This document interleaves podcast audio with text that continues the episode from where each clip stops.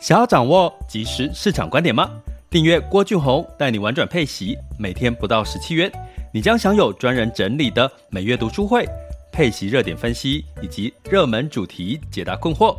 不论你想通过基金、ETF、美股或台股打造你的现金流收入，我们都能为您提供支持。点选资讯栏的订阅链接，了解更多。让我陪你一起投资理财。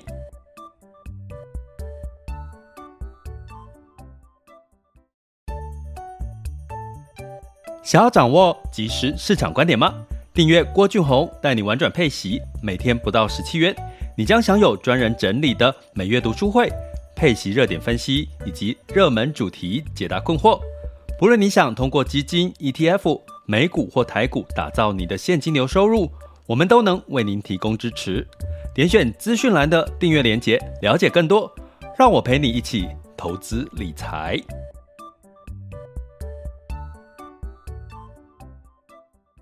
那我们赶快进入今天的主题哈，零零八七八哈，那零零八七八呢，最近哈说了它的这个配息年化配息率预估来到六点八二哈，那所以呢，它预计配了零点三二的现金股利哈，那今年来讲配息这件事情是特别会受到关注，因为。配息高配息呢，也代表它的高值利率吸引力呢，相对呃表现哈，这个净值的表现也会比较抗跌哈。那我们先来看这一档哈，我刚刚讲两个特色哈，一个 ESG 的话题，一个就是这个它的呃没有频繁交易，但是它去挑选这个殖利率哈，高值利率高息的这个相关的标的哈，所以它在。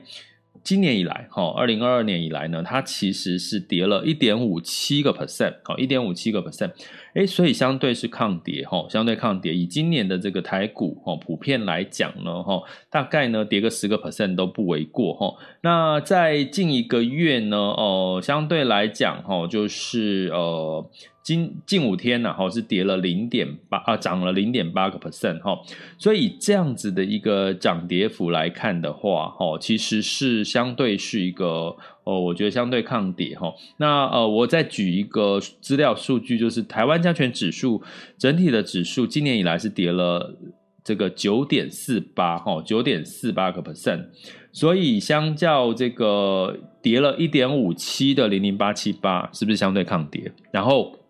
今年呢，又有将近六点八二个 percent 的一个呃预估的这个年化配息率哈，啊，我觉得相对来讲是一个呃是相对兼具了抗跌又高息的这样的一个特色，也呼应了我们讲说今年其实高息是一个很重要的一个投资的一个热热门的一个话题哈。那到底为什么它可以配高息？我们就来看一下它的持股的一个状况哈。那它大概有百分之二十七是投资在金融保险哦，金融保险业哈。那另外呢，产业是电脑周边相关是占了二十六点五四哈。那通信呢是占了九点八。那半导体占了四点六八哈，其他的传产哦，其他就是大概是传产类哈，所以你会看到它的分分布的哈，就是高值利率的概念，就是金融哈，还有这个呃电子相关哈这样子的一个产业哈，它不是着重单纯的着重在这个金融哈。那我我刚刚讲说它零零八七八有一个比较特别的一个亮点是什么呢？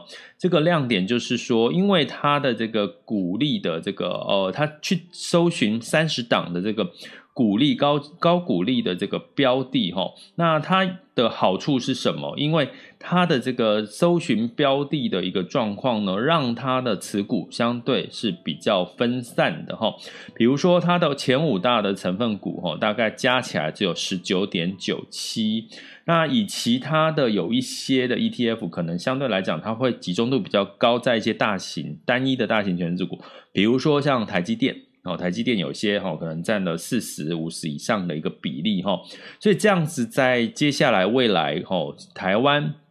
美股全球将进入到景气修正的一个情况下，它反而有一个适度分散的风险的一个好处哈，所以我觉得这是零零八七八，我可以特别提出来跟各位去呃分享交流的哈，就是它的这个成分股三十档的比重分布哦，我刚刚讲前五大只有占十九点九七，那呃一般相比其他类似同类型的 ETF，大概呃前五大可能就占了四十五到五十个 percent 哈，所以这样相对的分散度，如果在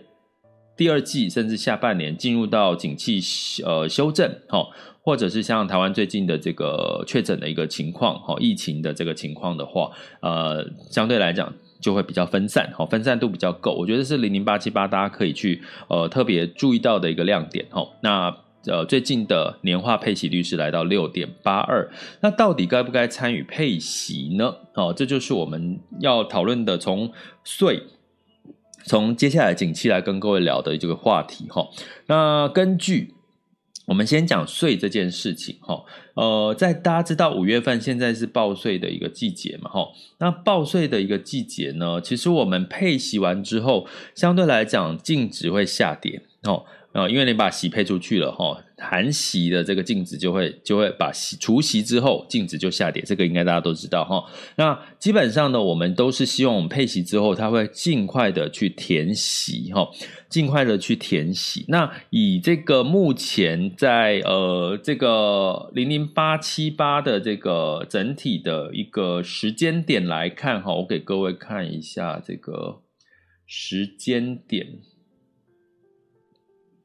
呃，目前的配息是五月哈，除息日是五月十八日哈，五月十八日，也就是说你在五月十七日之前哈持有的哈都会可以参与到这次的配息。所以呢，如果你在五月十七日购买的话，然后你参与配息，在明年二零二三年你就会哈有一个股利所得哈要。要这个呃申报哈，就是你会收到这个扣缴凭单这样的一个概念哈。那在这样子的一个领息的一个鼓励呢，基本上大家就要去衡量哈，这个到底其实会增加你的这个税收的机会哈。那哦不是税收啦，就是增加你这个呃要缴所得税。那一般呢，你会发现你买的这个 ETF 或者是股票。都会有所谓的股票股利、股利所得哈，在这个项目里面，它叫盈利所得。那基本上呢，它有八点股利的八点五个 percent 呢，是可以抵减哦，可以抵减你的税额。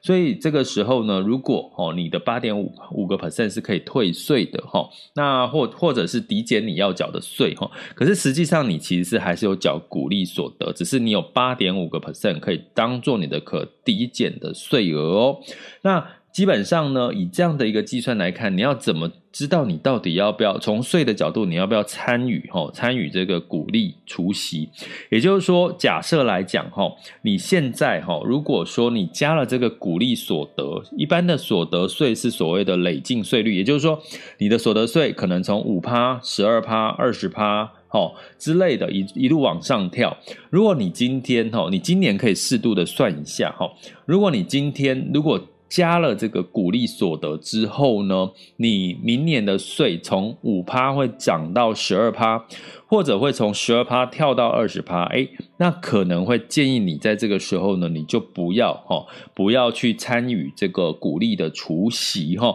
因因为你只是为了要赚取这个单一，当然你是长期的存股族，又是另外一个另外一个话题哈。所以呢，你只是要短期是参与这一次零零八七八的除息的话，那会建议就是说你去算一下。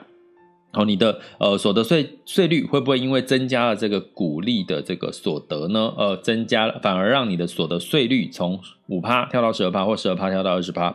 那这样子呢，你的整体的税率，整体的税是整个整整个大幅度的增加哈。所以你要留意哈，其实你的股利虽然赚到了股利，诶，反而因为你的所得增加，会让你的缴的所得税。反而因此而增加，到底有没有有有利呢？可能要算一下哈。那利用今年去算一下，因为今年发放的股利是明年才要才要去这个计计算了哈。那如果呢，简单来讲，如果你是所以简单的判断，就是，诶，你好像觉得我刚刚讲的有点复杂。简单的判断就是说，如果你的这个所得税率哈是在二十。好，二十个 percent 以上的话，哦，二十个 percent 的以上的话呢，那你又不是属于纯股族，哈，那你可以就是呃不要参与这个配息。什么叫不要参与这个配息呢？也就是说，你买了在除息前，你就把它如果有赚到哦，你可以做一个停利的动作哈，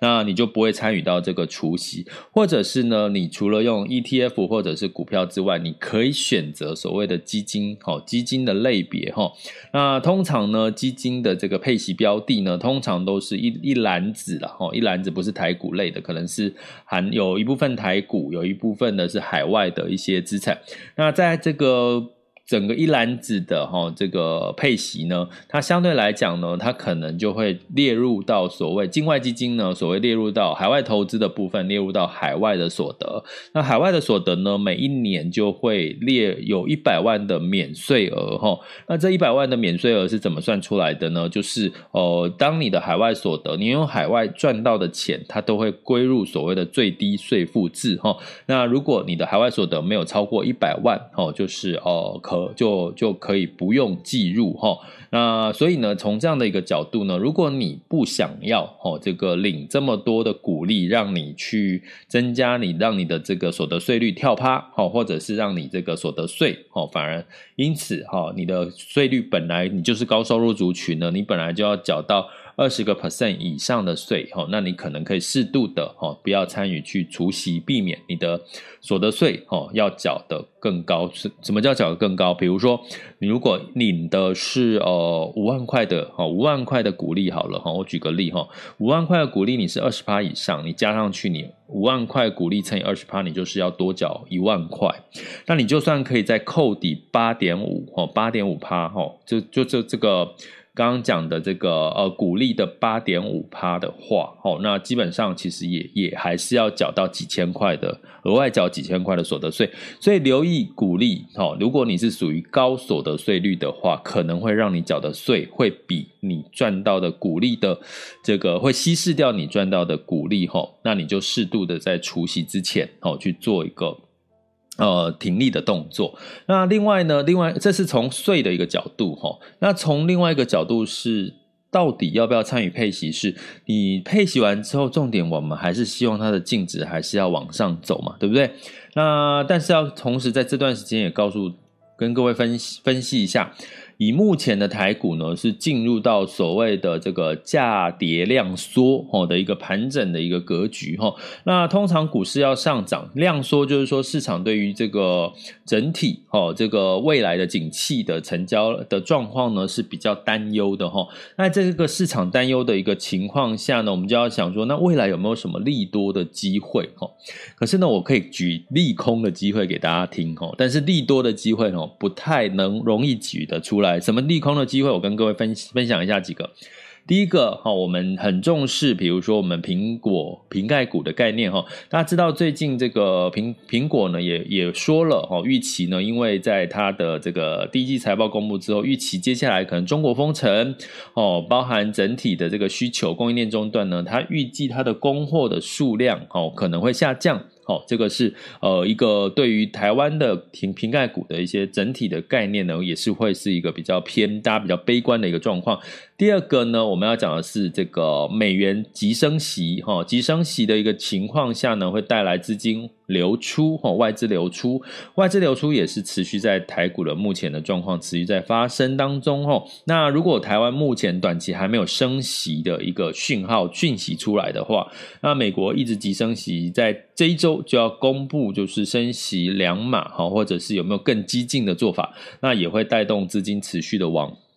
往外流哈，那这个也会带来是台股的利空。那第三个呢，就是接下来呢，呃，就算到了六月、七月，我们有疫。第三个我讲的，先讲疫情哈。大家知道确诊人数持续在增温，而且预期的数字是比这目前的确诊人数两万多来的高哈，这也是一个比较。呃，偏利空的一个一个消息了哈。那短期利空，那第四个是什么呢？第四个利空就是说，我们现在公布的四月份的 PMI 数据领先指标也是比连续已经连续几个月都是下滑了哈。现在是五十六，虽然还是在景气是偏好的一个情况下，五十以上都偏好哈。可是呢，相对来讲，这个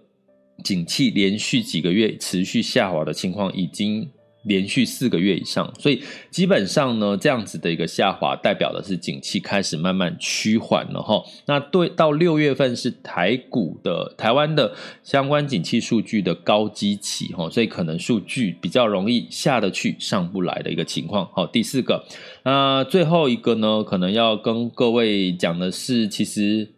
第三季要公布什么？第三季即将要公布第二季的财报嘛？哦，大家知道最近第二季在公布第一季的财报，你想想看，最近的第二季是五四五六四五六发生什么事情？发生中国封城、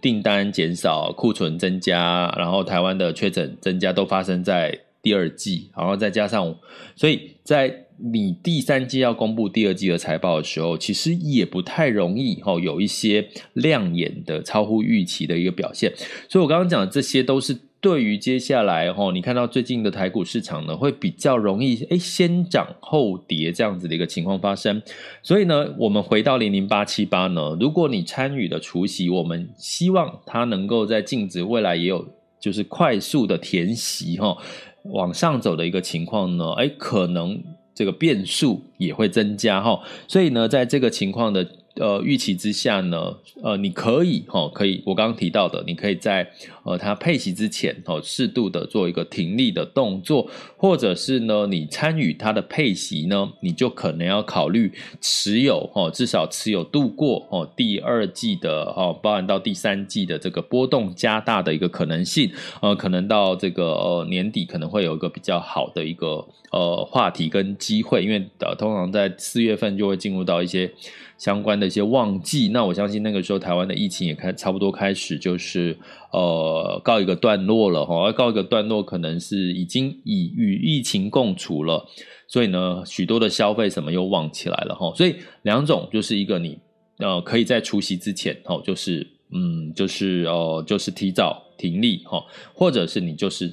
把心态调整一下，哦，就算短期之内没有那么快可以填息，那你就可以持有长期一点。毕竟 ESG 的话题跟高值利率高息的这两个话题呢，都还是会是在今年的一个一个主流哈。那当然，最后要提醒各位留意的就是，其实股利这件事情哈，股票股利你要算一下哦。如果你的这个呃今年哈，今年的股利是明年才要缴所得税哈。股利都有所得税的问题哈，那基本上呢，如果你的所得税率很高，